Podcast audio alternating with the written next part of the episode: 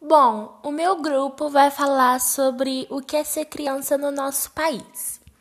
É, ser criança, hoje em dia, significa ter uma série de direitos como educação, saúde, nutrição e o fundamental direito à vida. É, mas antes, nos séculos antes, é, durante a Idade Média, a criança ela não recebia o mesmo tratamento. As taxas de mortalidade é, após o nascimento delas eram altíssimas pela falta de preparo de lidar com o parto e os primeiros cuidados. É, ainda durante o século XIX, o, a criança ela poderia enfrentar longas jornadas de trabalho e muitas vezes não frequentava a escola.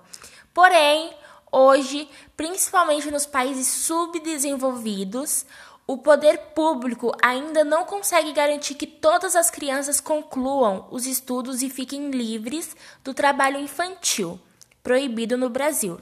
É, o que acontece? Porém, os olhares eles estão voltados para a valorização da infância e para sua importância dentro da sociedade.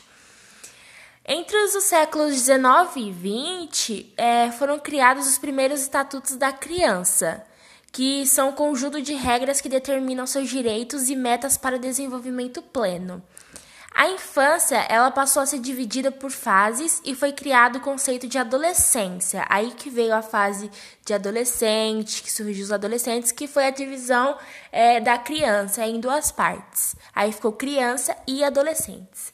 É, em 1959, a Organização das Nações Unidas ela aprovou a Declaração Universal dos Direitos da Criança, que incluiu direitos como igualdade, escolaridade gratuita e alimentação.